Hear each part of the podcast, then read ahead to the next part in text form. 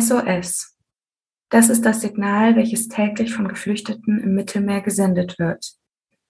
Allein seit Jahresbeginn 2023 haben es 9.472 Menschen über das Mittelmeer nach Europa geschafft, während die gefährliche Überfahrt in diesem Jahr bereits mindestens 84 Menschenleben gekostet hat. Weitere 1.103 Menschen wurden Opfer illegaler Pullbacks durch die libysche Küstenwache. Ursächlich für die katastrophale Situation ist das Fehlen von staatlicher Seenotrettung, obwohl die Hilfe für in Seenot geratene Menschen eine internationale Verpflichtung ist. Um dieses Leiden auf dem Mittelmeer zu beenden, wurde und wird diese Aufgabe vor allem von zivilen Seenotrettungsorganisationen übernommen. Allein die Organisation SOS Mediterranee konnte seit 2016 mit ihren Rettungsschiffen der Aquarius 2019 und der Ocean Viking seit 2019 mehr als 36.000 Menschen retten. Seit Sommer 2022 rettete die Organisation SOS Humanity mit dem Rettungsschiff Humanity 1 in zwei Rotationen insgesamt 594 Menschen. Um auf das Sterben im Mittelmeer und die gefährliche Situation von Geflüchteten aufmerksam zu machen, sind wir heute hier.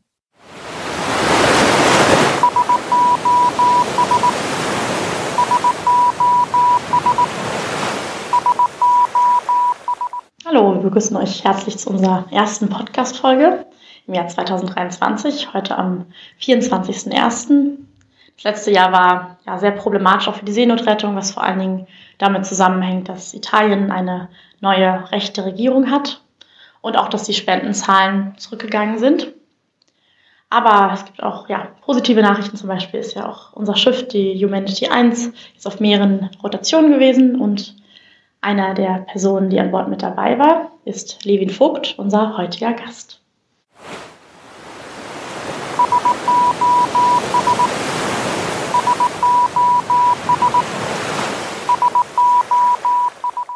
Ja, hallo Levin, kannst du uns kurz erzählen, auf welche Rotationen du dabei gewesen bist und was deine Aufgabe an Bord der Humanity 1 war? Ja, hallo, erstmal danke für die Einladung. Freut mich, dass es geklappt hat heute. Ähm, ich war auf der zweiten Rotation von der Humanity 1 äh, letztes Jahr von ähm, Anfang Oktober bis Mitte November als Menschenrechtsbeauftragter dabei, ähm, was eine neue Position ist, die geschaffen wurde ähm, Anfang letzten Jahres, nachdem sich SOS Humanity aus dem Bündnis, aus dem europäischen Bündnis von SOS Mediterranee rausgelöst hat. Ähm, Genau, und zu dieser Position gab es dann verschiedene Aufgabenfelder. Ähm, somit das größte war die Dokumentation. Also es ging viel darum, ähm, vor allem dann während den Rettungen äh, alles zu dokumentieren und ähm, ja, ähm, die Behörden auch äh, über jeden Schritt der Rettung sozusagen zu informieren. Ähm, und dann gab es noch andere Aufgaben, wie äh, beispielsweise, dass eine Umfrage unter den Geretteten durchgeführt wurde an, an Bord, als sie dann an Bord waren, äh, darauf bezogen, was sie für Fluchtgründe hatten, wie es auf äh, der Fluchtroute verlaufen ist und vor allem auch, wie es äh, in Libyen in den Gefangenenlagern, ähm, äh, was, da, was da für Zustände herrschen. Und ähm, ja, die Gründe dann Libyen zu verlassen, waren auch ein, ein Schwerpunkt dieser Umfrage. Und ähm, was sonst natürlich für, für alle Crewmitglieder auf dem Schiff immer noch dazu kommt, ist, ähm, sich um, um die Geretteten an Bord zu kümmern. Also dann gibt es beispielsweise ähm, ja, Schichten, wo, wo in der Küche geholfen werden muss, äh, wo man jeden, jeden, jeden Tag wird geputzt, jeden Tag früh um acht. Das war auch nicht so, das war auch nicht so einfach, aber da haben sich schnell dran gewöhnt. Ähm, also sehr vielfältig und äh, immer ein bisschen schwer zusammenzufassen, was dann, was dann meine Hauptaufgabe war. Ähm, das war auch so ein bisschen das Schwierigste äh, am Anfang, weil ich, es war auch meine erste Rotation generell. Ähm, ich war vorher noch nie auch generell auf dem Schiff für längere Zeit. Deshalb war es ein ganz neuer Kontext für mich und ähm, ja, eine ganz, ganz neue, spannende Situation. Ähm, aber ich glaube, generell hatten wir eine sehr, sehr gute, harmonische Crew, die äh, das alles, die das alles ganz gut gemanagt hat. Wir hatten irgendwie einen guten Team Spirit und äh, dadurch war das alles äh, relativ, äh, ja, relativ smooth gelaufen, würde ich mal sagen. Ja, du hast erwähnt, dass dir die Geretteten ähm, an Bord auch viel erzählt haben, was für Menschenrechtsverletzungen sie erfahren haben. Was zum Beispiel hast du dort erfahren, über, vor allen Dingen auch über die Situation in Libyen? Mm, da gibt es ja mittlerweile auch sehr viele Berichte darüber von, von Amnesty und von allen möglichen NGOs, von Human Rights Watch, ähm, die alle Ähnliches berichten, dass in den Gefangenenlagern einfach äh, ja, mehr oder weniger Menschenrechte mit Füßen getreten werden, dass da äh, Folter, Vergewaltigung und Mord leider irgendwie an der Tagesordnung ist. Ähm, das ist auch genau das, was wir, was wir mitbekommen haben an Bord. Ähm, ja, ich äh, muss dann immer so an eine Situation denken, als ich diese Umfrage gemacht habe ähm, und einem jungen, ähm, unbegleiteten, wir hatten sehr viele unbegleitete Minderjährige an Bord, ähm, einem, äh, einem, einem, jungen Mann so diese, dieses Umfrage, diesen Umfragebogen in die Hand gegeben habe und äh, er irgendwann ja fast weinend zu mir gekommen ist und sichtlich bewegt war und meinte, dass ihn äh, diese, diese, diese Umfragen äh, einfach ja nochmal an alles erinnert haben, was in Libyen so passiert ist und äh, ja, dass er, dass er da Verwandte und Familie verloren hat und so. Und das war schon sehr psychisch auch belastend, auf jeden Fall, ähm, aber auf der anderen Seite leider auch notwendig, weil man ja, weil wir irgendwie auch die Aufgabe haben, über diese Zustände zu berichten, um im besten Fall sie zu verbessern. Also ist es aber freiwillig dann, dass die ähm, davon berichten oder also es muss nicht jeder was sagen, es ist einfach, wenn wer berichten will, kann berichten von dieser Menschenrechtsverletzung, aber ihr verfragt jetzt nicht jeden, wenn ihr dann auch merkt, jemand ist da vielleicht zu sehr getriggert, dann ist es. Genau, richtig. Mhm. Genau, das ist auch, die, die, diese Umfragen sind anonym ähm, und jeder, jeder und jede ist völlig frei, daran teilzunehmen oder nicht. Das wurde einmal angekündigt bei so einem Treffen, was jeden Morgen stattgefunden hat und dann äh, kann, man, kann man sich da frei für entscheiden oder auch nicht. Die Position des Menschenrechtsbeobachters oder der Menschenrechtsbeobachterin ist ja auch eine recht neue Position und Warum gibt es diese Position? Warum findest du, dass sie wichtig ist?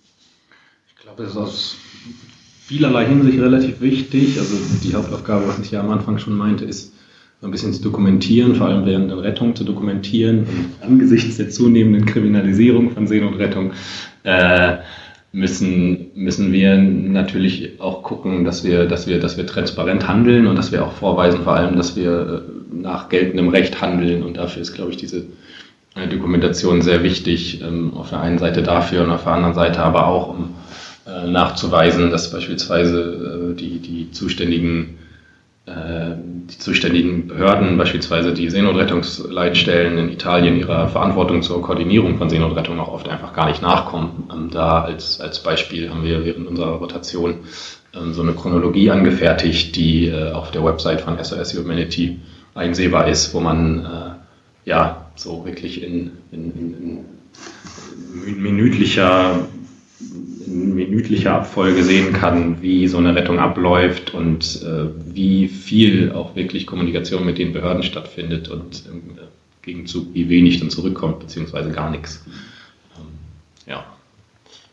Und eine, eine Sache noch, genau, eine Sache ist auch noch, dass äh, der offiziell der Kapitän oder die Kapitänin für die Kommunikation mit den Behörden zuständig ist, ähm, was meistens über, über Mail-Verkehr abläuft.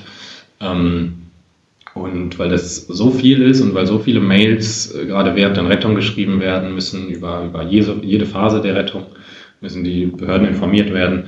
Ähm, gerade deshalb ist es wichtig, dass der Kapitän so ein bisschen entlastet wird, weil wenn er alleine diese ganzen Mails schreiben müsste, äh, wird er gar nicht mehr dazu kommen, das Schiff zu steuern. So.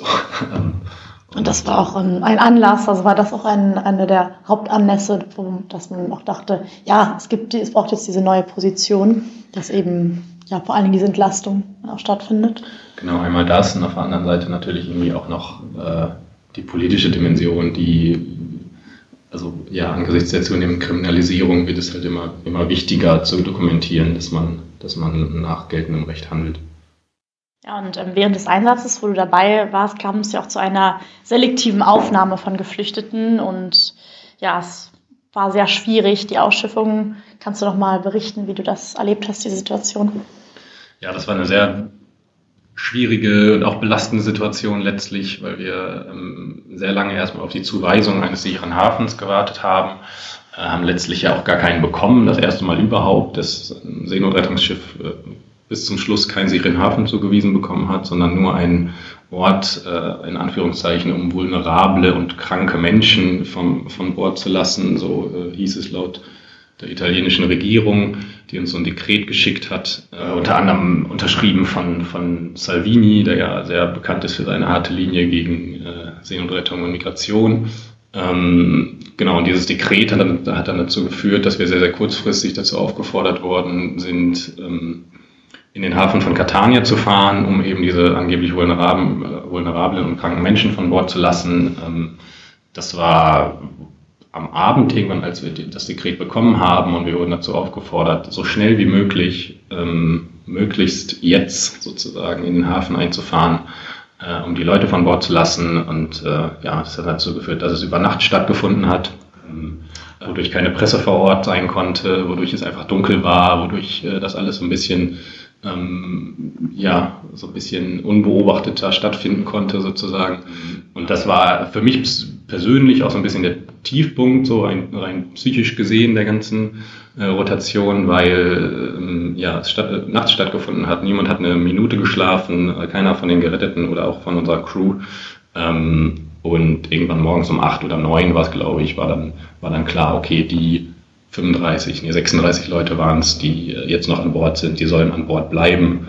Ähm, hat so eine Triage stattgefunden ähm, von der von der italienischen, ähm, vom italienischen Gesundheitsamt, das ist an Bord gekommen, hat dann innerhalb von wenigen Minuten entschieden, wer ähm, ihrer Meinung nach zu, zu gesund ist, äh, um, um von Bord gelassen zu werden. Und das ist natürlich äh, ganz klarer Rechtsbruch, weil alle dieser alle dieser Menschen äh, ein Recht darauf haben, einen Asylantrag zu stellen ähm, und nach einer, nach einer Rettung sowieso so schnell wie möglich ja eigentlich rein theoretisch der äh, nächstgelegene sichere Hafen zugewiesen werden muss. Das hat alles nicht stattgefunden und äh, ja, das war, das war ganz schön hart. Zum Glück konnten die 35 ähm, Geretteten dann nach zwei Tagen doch noch von Bord gehen. Ähm, das war dann wiederum eine sehr, sehr positive Erfahrung und schöne Erinnerung. Ja, und ähm, denkst du, dass es auch von der ja, Regierung auch so intendiert war, dass es halt besonders auch nachts ähm, stattfindet, dass halt nicht äh, Presse dabei sein kann, also dass auch von den Behörden ja eine geplante Aktion war, das so mitten in der Nacht durchzuführen? Ich kann mir ehrlich gesagt keine andere Erklärung einfallen lassen, weil es gibt keine, keine überzeugenden guten Gründe, sowas bei Nacht zu machen. Also ich kann es ich mir nicht anders erklären. Ähm, und ja, wahrscheinlich waren wir sozusagen der erste das erste Versuchskaninchen äh, der, der neuen äh, rechten italienischen Regierung, um zu gucken, wie weit man denn mal so gehen kann in seiner migrationsfeindlichen Linie.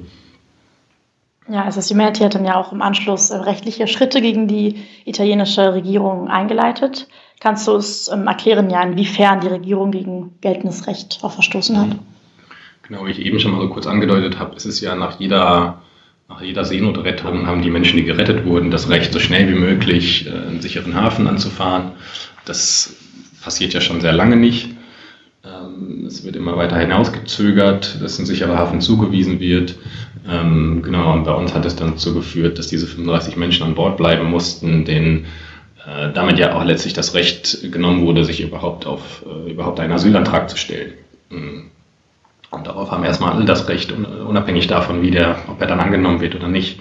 Äh, genau, also da wird schon mal gegen geltendes Recht verstoßen und dann wurden wir äh, einen Tag später, nachdem die 35 äh, Menschen durch die, durch die Triage an Bord bleiben mussten, wurden wir aufgefordert, durch dieses Dekret der italienischen Regierung den Hafen wieder zu verlassen, was wiederum ein Rechtsbruch ist. Und ja, so so ein, es gibt das Prinzip des Non-Refoulement, also das Nicht-Zurückweisungsprinzip im im humanitären, internationalen humanitären Recht, äh, was besagt, dass Menschen, die aus Ländern kommen, wo, äh, ja, wo, wo, wo die Menschenrechte mit Füßen getreten werden, daher nicht zurückgeschickt werden dürfen ähm, und sich auf Asyl bewerben äh, dürfen müssen. Das hat alles nicht stattgefunden. Ja, was denkst du, ähm, ja, hat, hat das für Auswirkungen, dieses Dekret in Zukunft auch auf die Seenotrettung? Also was denkst du, wird sich ähm, verändern, also im Vergleich auch zu vorher, bevor die neue Regierung da war? In Italien? Also grundsätzlich würde ich sagen, das ist einfach nochmal der nächste Schritt Schritt der Kriminalisierung ist, also dass, dass dieses Rad weitergedreht wird sozusagen. Das sieht man jetzt auch an dem neuen Dekret, äh, wiederum neues Dekret der italienischen Regierung von, von Anfang Januar.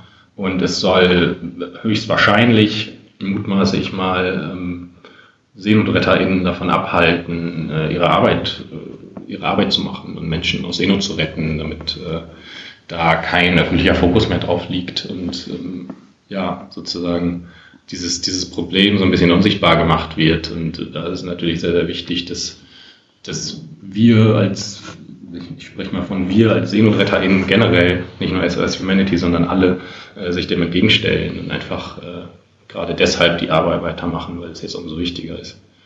Und ja, dieses neue Dekret von Januar, was du gerade erwähnt hast, ähm, ist das dort Inhalt des Dekrets oder vielleicht kannst du noch mal ein bisschen genauer auf dieses ähm, neue Dekret eingehen, was es jetzt ja, seit diesem Monat gibt? Ja, gerne. Ähm, genau, ich glaube am 5. Jan nee, am 2. Januar wurde das Dekret äh, unterschrieben und es besagt, dass nach einer Seenotrettung so schnell wie möglich ein, ein zugewiesener sicherer Hafen in Italien angefahren werden muss, wo man vielleicht erstmal denken kann, oh, das ist ja, das ist ja eine gute Nachricht, dass überhaupt ein sicherer Hafen zugewiesen wird.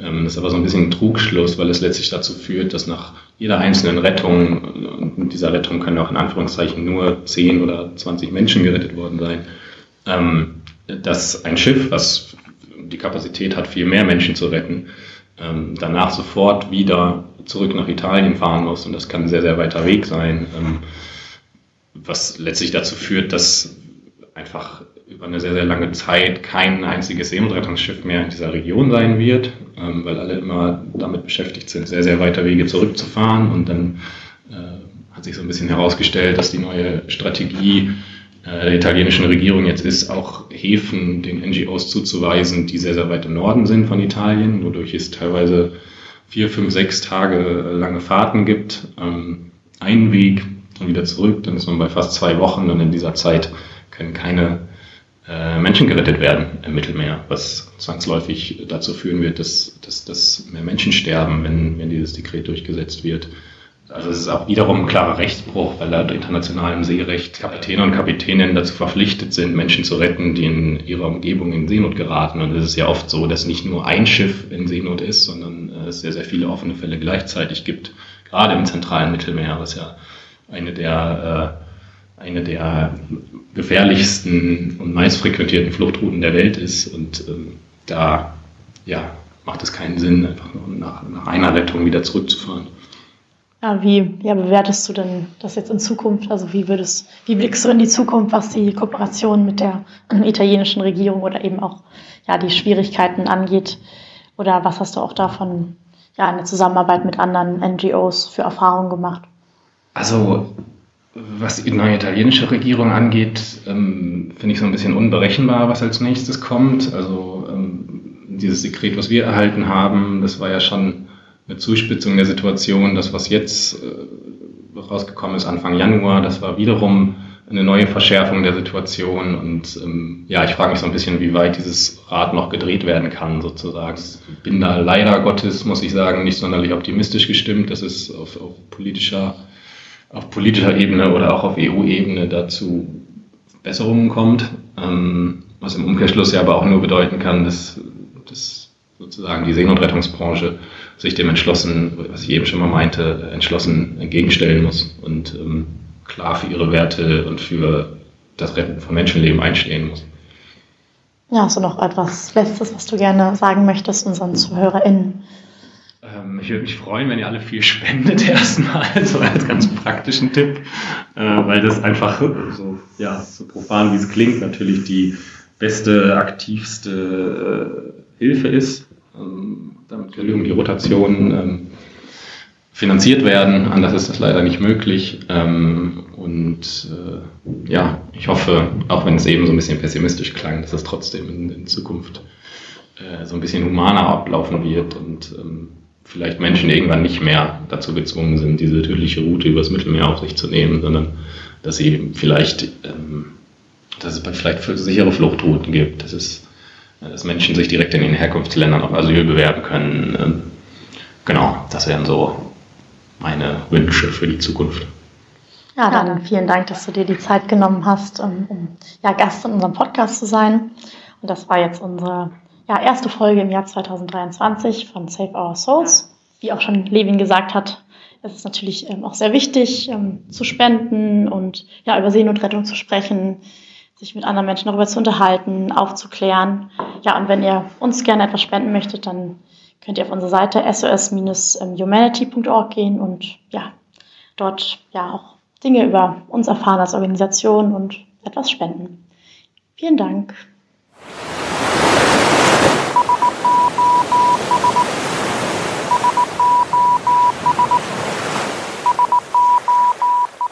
Damit haben wir das Ende der heutigen Folge von Save Our Souls erreicht. Wir freuen uns auf euer Feedback, eure Fragen, Anregungen und Kommentare. An dieser Stelle möchten wir euch noch einmal ermutigen. Sprecht mit Menschen über die Seenotrettung und die Situation der Flüchtenden im Mittelmeer. Stellt Fragen und erhebt eure Stimmen, denn jede Stimme zählt. Weitere Informationen darüber, wie du spenden kannst und was genau mit deinen Spenden passiert, findest du auf unserer Website sos-humanity.de. Jeder Euro hilft, Leben zu retten. Um auf dem Laufenden zu bleiben, abonniert den SOS Humanity Newsletter und folgt SOS Humanity auf Twitter, Facebook und Instagram. Vielen Dank für das Interview, Levin, und euch vielen Dank fürs Zuhören.